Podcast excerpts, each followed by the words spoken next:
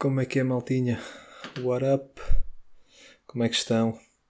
Bem-vindos ao terceiro episódio de Idiotice Pegada. Esta gigante idiotice. Bem-vindos a esta conexão.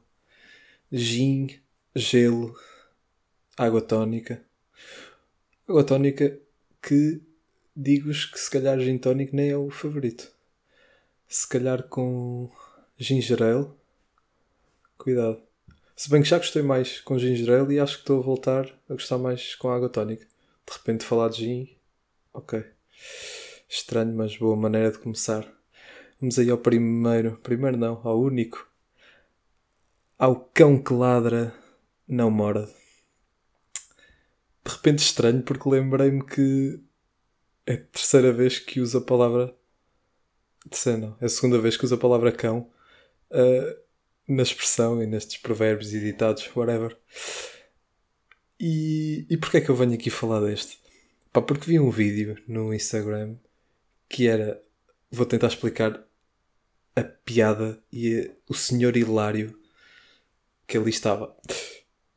Então era um cão, eram dois cães, aliás, uh, com um portão a meio e estavam a ladrar como se fossem matar um ao outro Imaginem, imaginem isto até com pessoas. Duas pessoas tipo com uma rede à frente a insultarem-se e já a baterem na rede aí, a espumar da boca, não sei o quê, e de repente tira-se a rede, neste caso abre-se o portão, e os cães ficam quietos.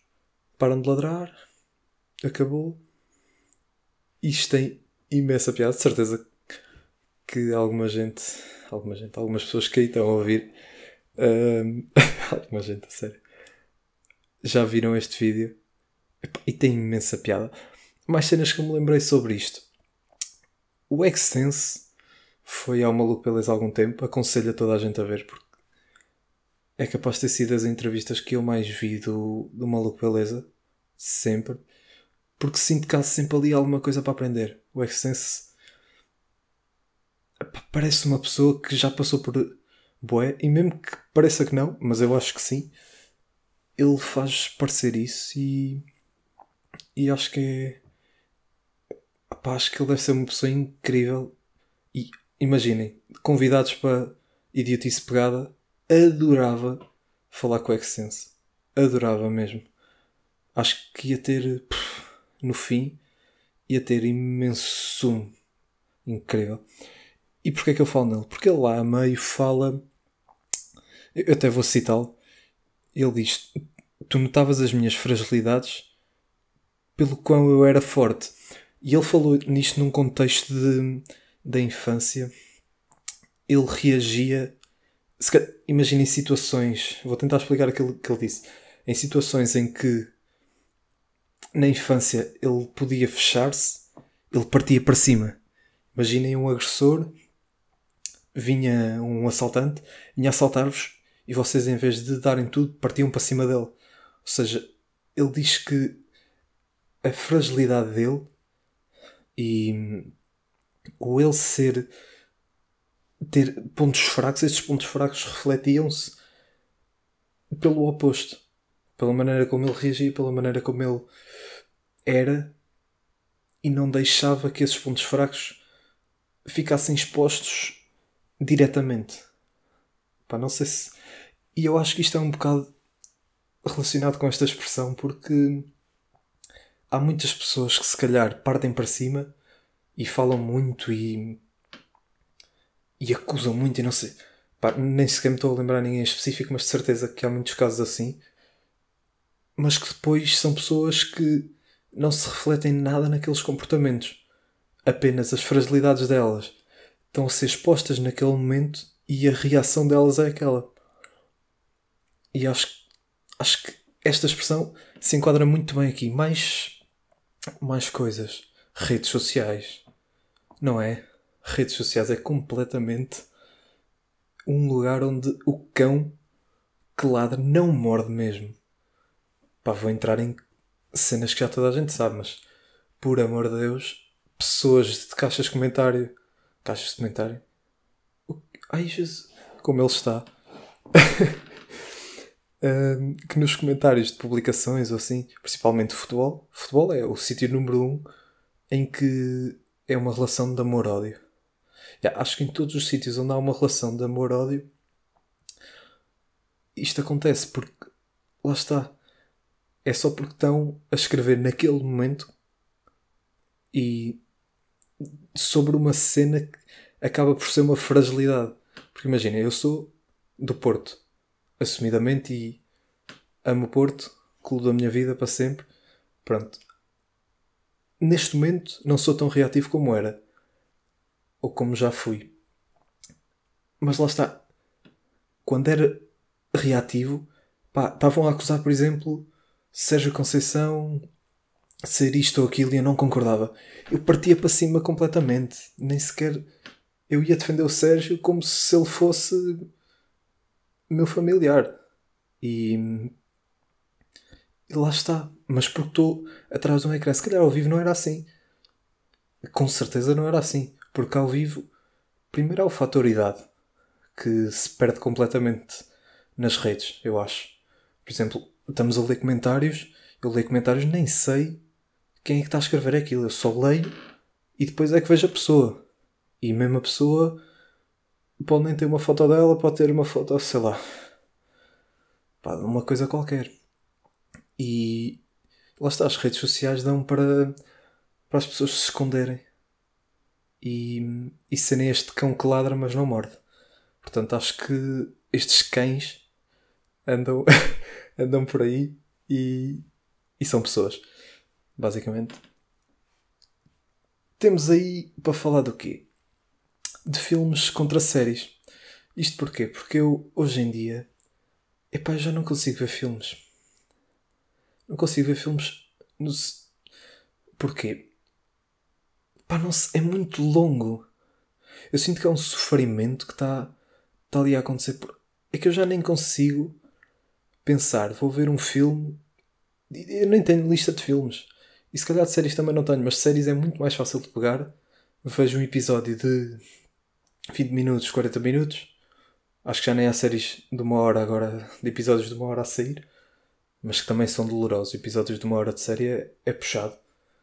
Um, porque dá, é, aquela, é como a comida.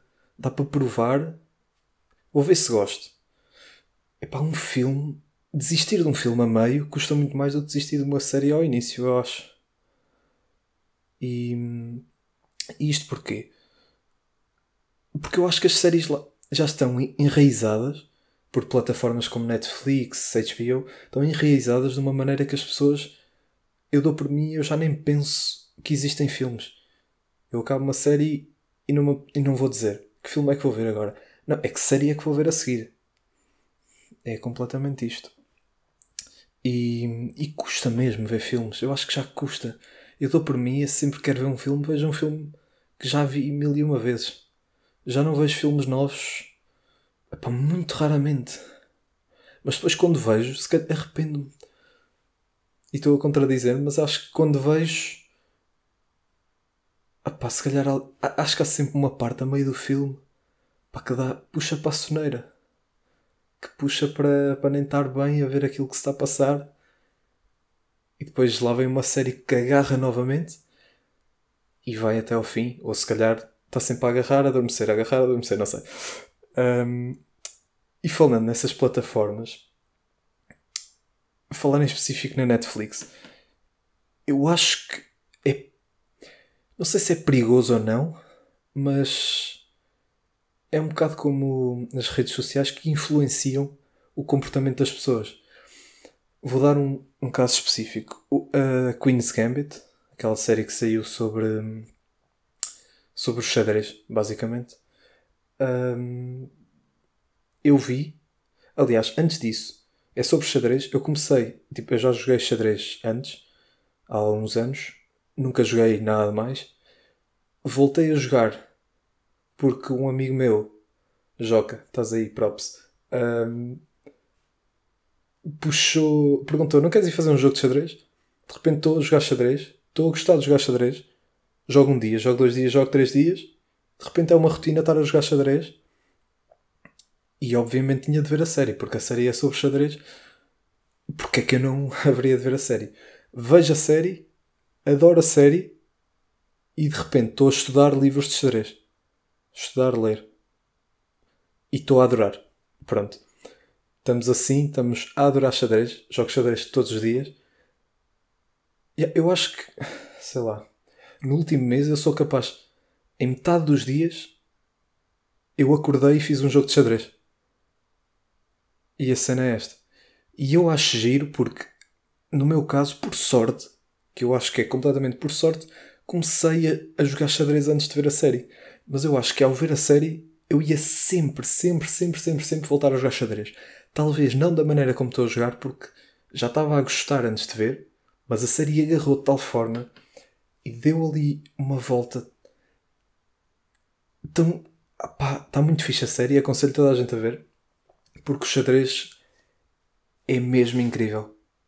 Estar ali, concentrado, a jogar, eu acho que melhora várias capacidades da pessoa. Não, pá, concentração é, acho que é o principal. Depois depende do gosto, claro, que há pessoas que não vão gostar, óbvio, tal como tudo na vida. Mas aconselho. E voltando ao, ao que estava a dizer, de influenciar o comportamento, digo isto porquê? Porque depois vi no LinkedIn, giro, ser no LinkedIn, mas vi no LinkedIn várias notícias e várias pessoas a falarem sobre isto, este mesmo facto de Queen's, Queen's Gambit influenciar comportamentos, em que até vou citar, teve mais de 62 milhões de pessoas a ver. Um, no eBay, os tabuleiros de xadrez, as vendas de tabuleiros de xadrez aumentaram 250%. A frase How to Play Chess no Google bateu o recorde de pesquisa em 9 anos, ou seja, há 9 anos. Bateu o recorde de pesquisa, whatever. Um, o livro, porque é baseado num livro, esta série, foi best-seller e é agora best-seller 37 anos depois de ser lançado. 37 anos depois. Isto é chocante. Uh, o chess.com, que por acaso, por coincidência, é onde eu jogo também, um, tem 5 vezes mais utilizadores, 5 vezes mais jogadores. Um, e vejam bem como tudo. Ou seja, há um livro que é lançado há 37 anos, de repente pegam nesse livro, influenciam o comportamento das pessoas e decidem basicamente para onde é que vai o dinheiro. Para onde é que vai a atenção e para onde é que vai o dinheiro. Porque hum, eu acho que é isto. Para onde vai a atenção das pessoas, o dinheiro vai, vai lá parar sempre. Sempre, sempre, sempre, sempre, sempre. E, e de repente. Imaginem fazer isto, sei lá. Quão giro era a Netflix lançar uma série sobre o jogo da malha. Epá, e de repente o jogo da malha é como jogar futebol. Futebol não digo porque nunca ia chegar a esse nível, mas para ser quase futebol. Haver uma prática de jogo da malha, de repente imaginem, porque 5 vezes mais, como foi no, no xadrez, acho, acho pouco para aquilo que se podia chegar. Porquê? Porque os jogadores da malha são muito inferiores àqueles que eram jogadores de xadrez, acho eu. Portanto, imaginem, eu acho que pegando nos dados anteriores, se tivesse as mesmas visualizações, ia ter talvez menor impacto, não sei, mas ia com certeza fazer com que o jogo da malha de repente fosse uma coisa incrível. e é assustador. É assustador mesmo. Isto é assustador porque há aquela cena de há pessoas que nascem e morrem e não têm dinheiro, não fazem dinheiro suficiente para comprar um objeto de uma pessoa. Ou seja, há pessoas que nascem e morrem e nunca tiveram, somando o dinheiro todos, todo, todo, todo, todo, todo que eles ganham durante a vida, nunca eram capazes de comprar um carro do Ronaldo que ele se calhar usou 10 vezes na vida toda e está na garagem agora porque já tem os novos. Isto é assustador. É assustador. Mas pronto. Continuando em séries. Estou a ver agora uma série uh, que é Blacklist, Lista Negra. Já, já tem algumas temporadas. E há lá um episódio que é assustador. Há lá muitos episódios que são assustadores, mas um em específico que eu vi no outro dia que era sobre clínica, não sei se é clínicas que se diz, mas sobre a adoção. E, e havia um negócio, basicamente, resumindo, quem não viu, pá, temos pena, vou dar spoiler. Um, basicamente, havia uma clínica de adoção em que as pessoas iam, escolhiam como é que queriam um filho, mais ou menos.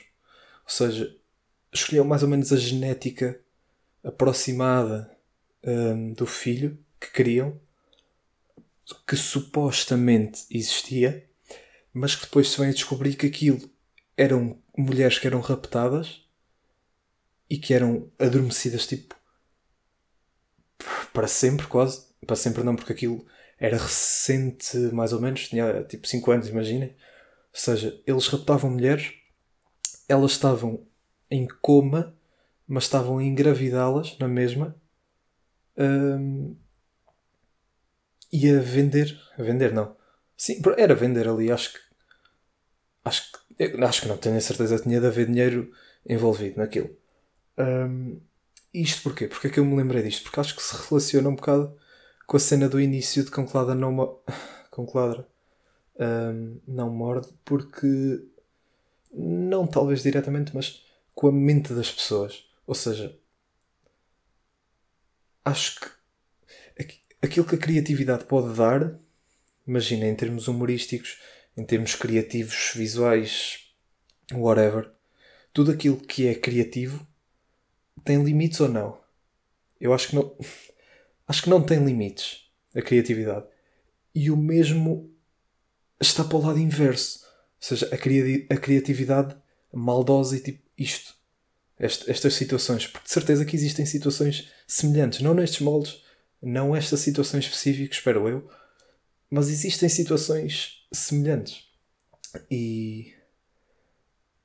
Ah, e isto tudo porquê? Porque o homem que estava à frente daquela clínica tinha traumas de infância uh, porque tinha sido adotado e depois tinha. Como é que era? Tinha sido adotado e depois tinha sido devolvido basicamente à clínica de adoção.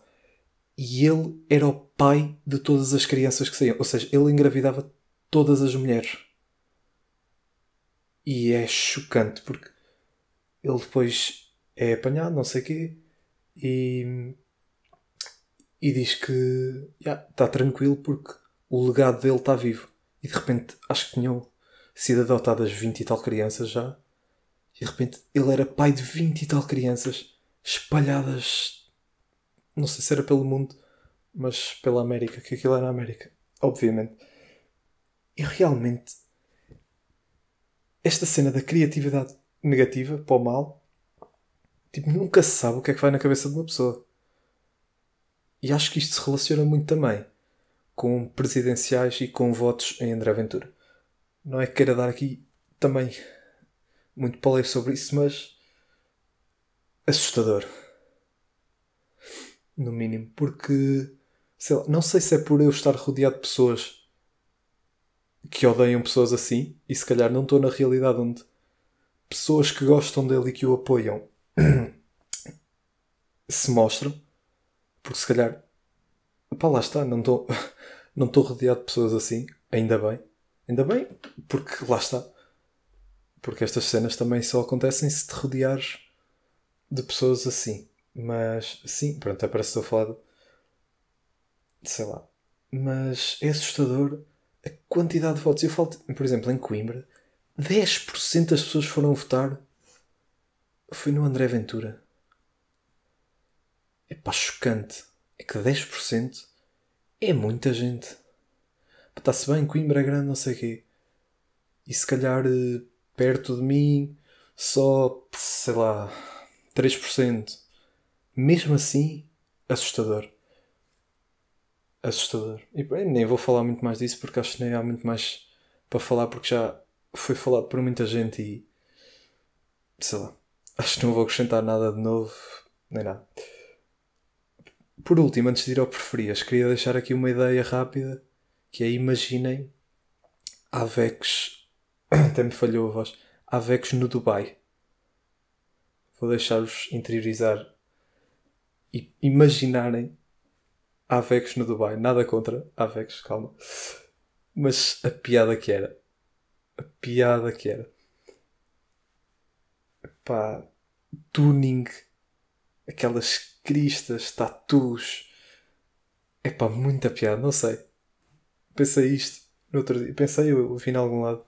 Pá, e achei uma piada enorme e, e queria partilhar. Passando aí ao preferias. O que é que vocês preferem entre viver 5 anos em Marte sozinhos, não tinham quaisquer ligações à Terra e era garantido que sobreviviam e tinham condições para sobreviver nesses 5 anos. Pensei bem, 5 anos, 100, ah, 100, 1825 dias. Pronto, se calhar é mais fácil pensar assim. Isto ou viver algemado com o vosso braço dominante ao André Ventura até ele decidir pôr fim à sua carreira política. Até lá, vocês nunca, mas nunca, em situação nenhuma, vocês tiravam as algemas e imaginem só. Epá, é, pronto. Vou deixar a vosso critério porque vocês imaginam aquilo que quiserem. Pronto. Só isto. Tenho isto a dizer-vos. O que é que vocês preferiam? Deixem lá no Insta. Vou deixar a sondagem para depois ver também qual deles era melhor. E não tenho mais nada a dizer. Aproveitem essa conexão gin, água tónica, gelo e fiquem bem em casa e bem, hasta la vista! you